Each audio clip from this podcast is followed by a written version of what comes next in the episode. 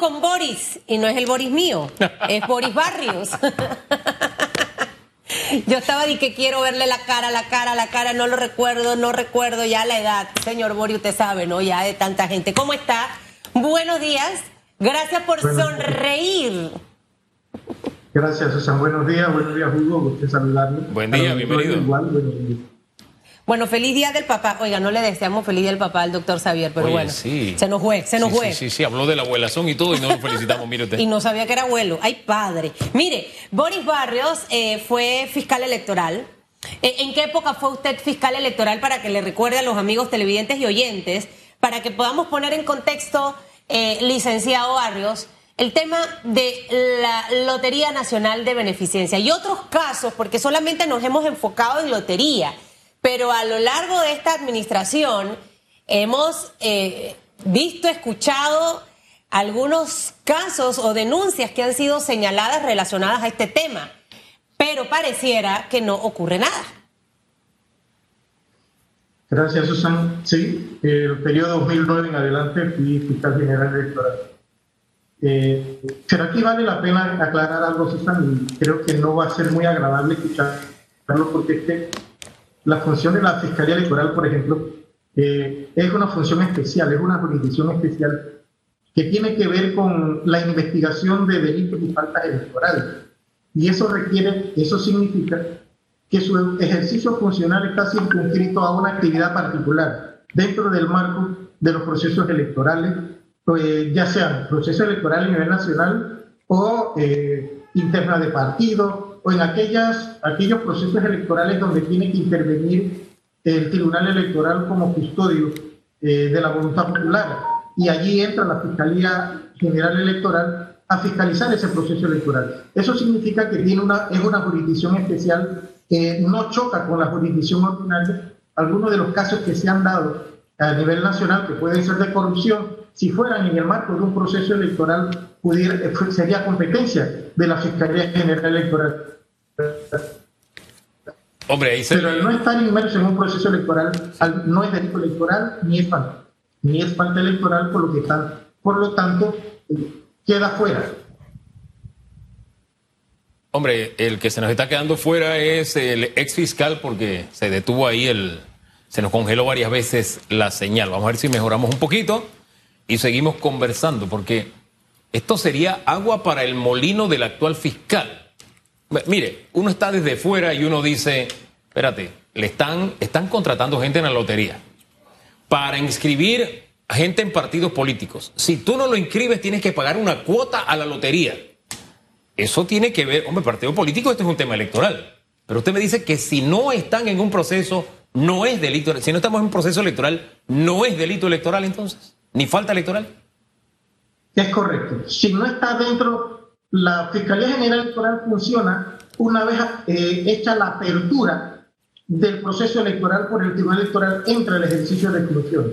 Ahora bien, no impide que la Fiscalía General Electoral actúe como ente en representación social para eh, instar denuncias, instar acusaciones, etcétera, ante el Tribunal Electoral en aquellas, en aquellas opciones que pudiera tener pero de tener la competencia para hacer investigaciones eh, en, en, tiempos ordinarios que no son procesos electorales, eh, escapa la competencia de la Fiscalía General Electoral.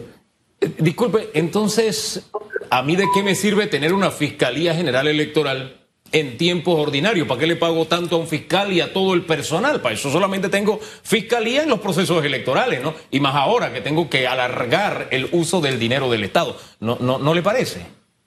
Hugo, estoy de acuerdo contigo y creo que es algo que habría que modificar y ampliar en cuanto a las funciones de la Fiscalía General Electoral. Yo tuve ese mismo problema en ejercicio de funciones y creo que debe ampliarse. Lo que tú estás señalando, por ejemplo, si se trata de utilizar la institución para eh, obligar al funcionariado a inscripciones en partidos políticos, creo que es una de las potestades que pudiera tener la Fiscalía General Electoral eh, para actuar. Sin embargo, habría que ver eh, si choca con la función ordinaria jurisdiccional del Ministerio Público de investigar delitos por corrupción, porque no se pudiera estar gestionando en una jurisdicción ordinaria y en una jurisdicción especial a la vez. Creo, y soy del criterio, que tendría que, ampliarse las facultades de la Fiscalía General Electoral en ese aspecto y estoy totalmente de acuerdo contigo. Ahora, entendiendo lo que ha ocurrido en la lotería y ya sabiendo las deficiencias que puede tener esta institución por lo que le permite hacer la ley, licenciado Boris. ¿Qué puede ocurrir con el caso que ocurría en la Lotería Nacional de Beneficencia? Hablando específicamente de denuncias serias, muy bien fundamentadas, de la obligación que tenían algunos funcionarios de salir a buscar adherentes para inscribirse en un partido político. En un caso como este, eh, allí qué ocurriría, porque lo que vimos fue que la Fiscalía Electoral no pudo, y básicamente fueron las declaraciones de las dos señoras que han dado la cara referente a este caso inicialmente, y ahora ya queda en la esfera penal. Para, para tratar de entender y con ese caso específico que usted nos explique si en ese caso se podía o no se podía y cómo pudiera ser el manejo ante una irregularidad como esta. Bien. Recordemos que ese es un escenario que ya se dio en este país. Recordemos que hubo un momento, si recuerdan ustedes, y fue hoy un expresidente que estuvo relacionado con denuncias en ese caso y fue la justicia ordinaria la que realizó las investigaciones y la que llevó el caso porque era fuera de un proceso electoral. Así que ese escenario se repite y ya hay criterios al respecto en Panamá. Lo que sí es que no estoy seguro Mire, si yo fuera fiscal general electoral, tal vez actuara, tal vez buscara la fórmula, o si actúo presentando actuación ante el mismo Tribunal Electoral, o si actúo presentando actuación ante el Ministerio Público para los efectos que al no tener yo competencia como Fiscalía General Electoral, al menos insto a que eh, los organismos competentes puedan hacerlo. Pero la verdad es que algo debería hacerse al respecto y no dejar en la impunidad un hecho que evidentemente contradice las leyes y la decencia eh, y la ética y, la política en, nuestro país. Creo que algo debería hacer al respecto. Ahora, ese algo que debería hacer parece que, que ya ha comenzado a hacerlo, porque después de desechar estas denuncias, la Fiscalía Electoral ha pedido información al Ministerio Público para, no sé, yo me imagino que usted pide información es para hacer algo. Supongo, por lo menos uno se le despierta esa esperanza, como que de pronto se han dado cuenta de que sí podrían hacer algo, o por lo menos van a analizarlo. Eso abre la posibilidad de, que la ventana de la esperanza se abra, ¿no le parece? ¿Tú, recuerdas aquel escenario histórico cuando se estaba conformando el Partido Cambio Democrático precisamente? Que se dio este escenario y se hicieron las investigaciones y se establecieron sanciones al respecto. Y ese es un precedente que está ya eh, eh, en, nuestra, mm, en nuestro sistema judicial. Habría que irse a ese mismo escenario porque realmente se trata de competencia del Ministerio Público, porque se trata de corrupción de funcionarios públicos, por una parte, no estamos en un proceso electoral cierto, no hay un delito electoral, eh, no hay una falta electoral, pero sí hay actos de corrupción que deben ser investigados por la jurisdicción ordinaria, en este caso, el Ministerio Público. Que la Fiscalía General Electoral pueda presentar la denuncia, sí, yo creo que sí, creo que puede actuar perfectamente la investigación eh, eh, previa que pueda realizar poner la orden del Ministerio Público para que continúe la investigación, yo creo que sería eh, una buena actitud. Eh, eh, el antecedente del que usted habla, no sé si es el mismo que hablamos nosotros acá o citamos en su momento. Hubo un momento en que Cambio Democrático, si la memoria no me es infiel, en el Irán le cobraba a los miembros de su partido que ellos habían nombrado que dieran una cuota al partido de su salario. Los trabajadores tenían que dar de su salario plata para el partido. Y eso eh, hubo una acción y creo que partió de la Fiscalía Electoral. ¿La ayuda a memoria, por favor? Es correcto, Hugo. Ese es el caso del que se trata, del antecedente eh, que registran los anales de la Jurisprudencia Nacional. Se realizó la investigación En este momento no recuerdo exactamente si fue una instancia de la Fiscalía Electoral o fue de oficio por parte del Ministerio Público o por denuncia de parte. Sé que el Ministerio Público realizó la investigación y sé que llegó a los tribunales y se establecieron sanciones al respecto. Si la memoria no me es infiel, incluso ese caso fue noticia crimen, es decir, eso fue una noticia que se publicó. En alguna medida hubo una sensibilización, hubo un malestar en la opinión pública y, se, y hubo un accionar de las autoridades. Si la memoria no me es infiel, esa fue la línea de aquellos acontecimientos. Ahora, el punto es, evidentemente hay un malestar público. El tema de la lotería ha incomodado tanto que no tiene que ver solamente con el tema del gordito del zodíaco, sino con todas las prácticas de las que, que eran como un secreto a voces, pero ahora se han documentado y también han aparecido testigos. Hay testimonios y documentos. Y, hay un malestar acumulado con el tema de la lotería que la gente, hay un grupo de panameños que la tienen muy alta estima, señor Boris. Es correcto. Mira, dentro de, la, de lo que es las investigaciones, ya sea en la jurisdicción ordinaria por parte del Ministerio Público o por parte de la, de, Fiscalía General Electoral como, como ente investigador en materia electoral, hay una fase que se llama una fase preprocesal, que es la investigación preliminar. Y yo estoy estoy de acuerdo que en el marco de la investigación preliminar, el Tribunal Electoral puede hacer eh, eh, eh, inquisiciones, puede hacer pesquisas, puede obtener información, sabiendo incluso que no, que no es competente para formalizar la investigación, pero sí para poner parte a quien le compete, en este caso el Ministerio Público, hacer el resto de la investigación. Pero sí creo que la eh, Fiscalía General Electoral pudiera realizar una investigación preliminar para poner el caso a orden de la autoridad competente y creo que estaría haciendo una buena gestión. El reto que nos queda por delante, señor Boris, en vista de las limitaciones que hay eh, con lo que puede y hasta dónde puede llegar la Fiscalía Electoral. Eh, de dónde pudiera surgir una iniciativa. No sé si de repente usted, que fue fiscal electoral, que lo vivió en carne propia, como lo acaba de mencionar, no sé si a través de la Asamblea Nacional de Diputados. Y mm, creo que en el marco de lo que hay en este momento de, esa discusión de una, de una eh, reforma a nuestra constitución y que algunos hablan de ese, de ese llamado a una constituyente paralela y demás, no sé si dentro de lo, porque hemos escuchado hablar de tema de justicia y escogencia de diputados para la Asamblea. Han sido los dos temas que se han eh, señalado básicamente de este gran objetivo, pero creo que aquí tenemos una tarea pendiente, mezclarlos o hacerlos por iniciativas por separado eh, o que venga de otro sector, porque tenemos que ver el futuro, o sea, no nos podemos quedar solamente diciendo es que no se puede, porque nada más se permite hasta aquí, porque porque si no vamos a seguir dando vueltas en el mismo círculo del problema. Susana, yo creo que el panameño más elemental hoy día entiende y sabe que es necesario modernizar la constitución. Y los académicos entendemos la urgente necesidad, porque académicamente, eh, en el marco de la teoría política, nosotros andamos por los 75 años de atraso ideológico con el resto del mundo.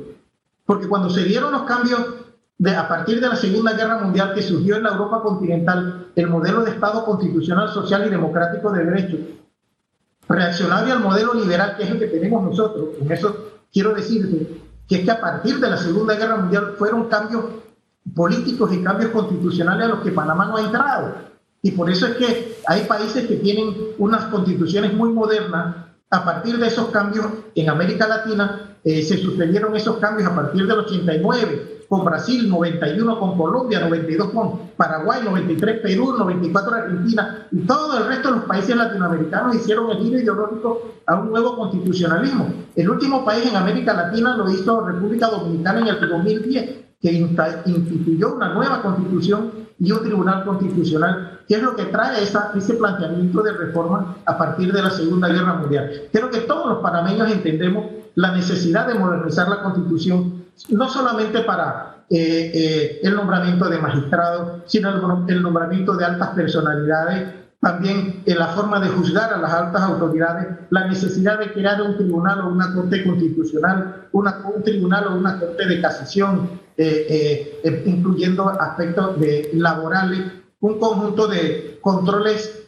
eh, constitucionales del, ejercicio del poder político, aquí nosotros los panameños, para dar un ejemplo nada más, tenemos que aguantarnos un ministro, por incompetente que sea, porque es amigo del presidente y no hay manera de sacarlo. En otros países existe el voto de censura, eh, ya sea el voto de censura por parte del órgano legislativo el voto de censura ciudadano, etcétera, y la necesidad entonces de cambiar ese ministro que no responde eh, a, a, los, ciudadanos, porque al fin y al cabo el funcionario público debe responder es al ciudadano y no al jefe y no al, eh, no al presidente, sino al, al país. En fin, tenemos que hacer cambios constitucionales profundos, sí, nada más te estoy refiriendo a algunos aspectos, porque no pudiéramos entrar en este escenario de decir qué es lo que vamos a modificar de la Constitución, sino que es una potestad. El artículo 314 de la Constitución, que es el que establece la Asamblea Constituyente, dice que la constituyente puede modificar o en todo o en parte la constitución vigente y que una vez eh, eh, eh, entregada por los constituyentes, convocado el referéndum, entonces corresponde al país determinar si lo acepta o no lo acepta. Hay un procedimiento que es donde se diferencia la convocatoria a Asamblea Constituyente por una parte y la convocatoria a la designación de los constituyentes, que son las dos fases que establece en la Constitución en el artículo 314. Entonces yo ahí sí difiero de lo que he escuchado del Tribunal Electoral, que no ha querido presentar un reglamento porque establece que es que eso es por fase. No, no, no, el, el 314 no dice eso. Yo entiendo los misterios y los secretos que puedan haber detrás. Y eso nos va a traer un problema, eh, Hugo y Susan, y es que hoy día los derechos fundamentales y el ejercicio de los derechos políticos, un derecho fundamental, no se establece por reglamento, se establece por ley. Entonces nosotros en Panamá tenemos parte del atraso ideológico que nosotros tenemos, es que queremos seguir haciendo las cosas de manera inconstitucional, ilegal, pretendiendo que vivimos en un país donde todavía pues, eh, no nos adaptamos a los cambios que vinieron, que procedieron a partir de la Segunda Guerra Mundial. Hoy no podemos estar reglamentando derechos eh, eh, fundamentales el ejercicio de derechos políticos por vía de reglamento. Ha debido incluso, si bien el artículo 314, no sé quiero ser claro, refiere a que el, el reglamento debe ser confeccionado por el Tribunal Electoral, creo que fue un error del, del reformador constitucional. En ese momento debía haber dicho por ley, de manera que se hubiese presentado ya a estas alturas un proyecto donde se estableciera cuál es el procedimiento de convocatoria de una constituyente y cuál es el mecanismo de instalación de una constituyente paralela, incluyendo originaria. Creo que hay constituciones que han avanzado y ya tienen esos fórmulas. El, el, cuando se introdujo en Panamá ese el 314, era por consecuencia de la constitución del 91 de Gaviria en, Colombia, que se estableció el mecanismo eh, paralelo, aun cuando fue eh, originalmente instruido como una constituyente originaria, pero el presidente entonces la asimiló y la, la decretó y se estableció una nueva constitución. Hay mecanismos, yo lo que pienso es que reglamentar nos va a traer un problema porque aquí hay quienes están a favor y quienes están en contra. Y eso significa que los que no están, que están en contra, van a encontrar fundamento para inconstitucionalidades. la última palabra en cuanto a la reglamentación no la tiene el Tribunal Electoral, la tiene la Corte, la Corte Suprema de Justicia en el control de constitucionalidad. Y al final va a quedar allá, porque ya he escuchado a los señores magistrados hablar de exclusión. Y la Constitución eh, nos dice que participación política el que, el que sea mayor de 18 años. Entonces, si estamos hablando de exclusiones, ya hay un problema de confrontación con el texto constitucional que al final puede quedar bajo el control constitucional de la Corte Suprema de Justicia y eso nos va a traer problemas en el procedimiento de convocatoria, en el procedimiento de instalación porque sabemos que en este país una demanda de inconstitucionalidad no dura menos de un año en resolverse. Entonces son problemas a los que hemos debido eh, enfrentar, atender y prever, don Hugo y doña Susi. Es un tema en el que lo que debe privar es el mínimamente el sentido común. ¿Qué va adelante? Delante de la carreta van los bueyes. Si usted pone la carreta delante de los bueyes no vamos a avanzar. Es algo tan elemental como eso. Porque incluso, mire, parte de la práctica política en Panamá es que quienes son electos sienten que le firmaron un cheque en blanco para hacer lo que quieren. Entonces, si yo no sé desde ahora las reglas para elegir una constituyente, yo estaré desde ahora firmando un cheque en blanco. Estaría como ciudadano dando un salto al vacío. Yo necesito tener una idea de qué carácter tendrá esa constituyente por la que yo estoy firmando. Si no, al final los constituyentes saldrán diciendo somos soberanos, olvidándose de la soberanía popular y proponiéndonos, proponiéndonos cosas que pertenecen a su microcosmos y no al cosmos total, que es la sociedad panameña. Ese tema tenemos que buscarle una salida. Y es más importante de lo que algunos, porque se está recogiendo firmas y se está avanzando. Espérate, ¿estamos avanzando hacia qué? ¿Hacia qué? Gracias. Así es, Hugo.